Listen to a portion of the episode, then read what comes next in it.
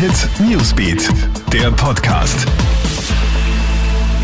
Hi, schöne Grüße aus der Krone Hit Newsbeat Redaktion. Hier das Wichtigste für dein Update jetzt am Sonntagabend. Die Schlachthöfe in Oberösterreich seien nicht mit jenen in Deutschland zu vergleichen.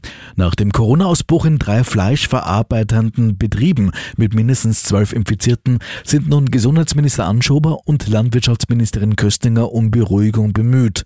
Schlachthöfe seien ein wichtiger Teil der neuen Teststrategie, so Anschober heute in einer Pressemitteilung. Seit Wochen sorgen ja Coronavirus-Ausbrüche in deutschen Schlachthöfen für Aufsehen. Besonders schwer betroffen war hier die Firma Tönnies.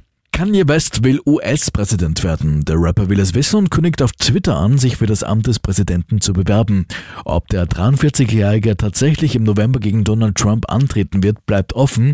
Bisher war ja der US-Rapper einer der wenigen populären Künstler, die den derzeitigen US-Präsidenten unterstützt haben. Sein Tweet führt jedenfalls schnell zu einer Flut an Reaktionen. So hat etwa Tesla-Chef Elon Musk ihm mit einer Antwort bereits vollste Unterstützung angekündigt. Ja, und 217 Tage mussten Formel 1-Fans Corona-bedingt warten. Heute ging die Durchstrecke zu Ende und das in Österreich.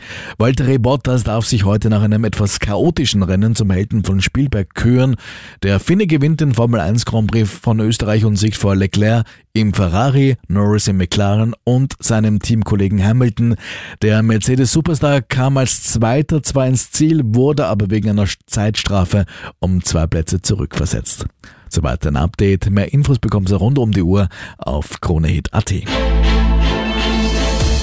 Krone Hit Newsbeat, der Podcast.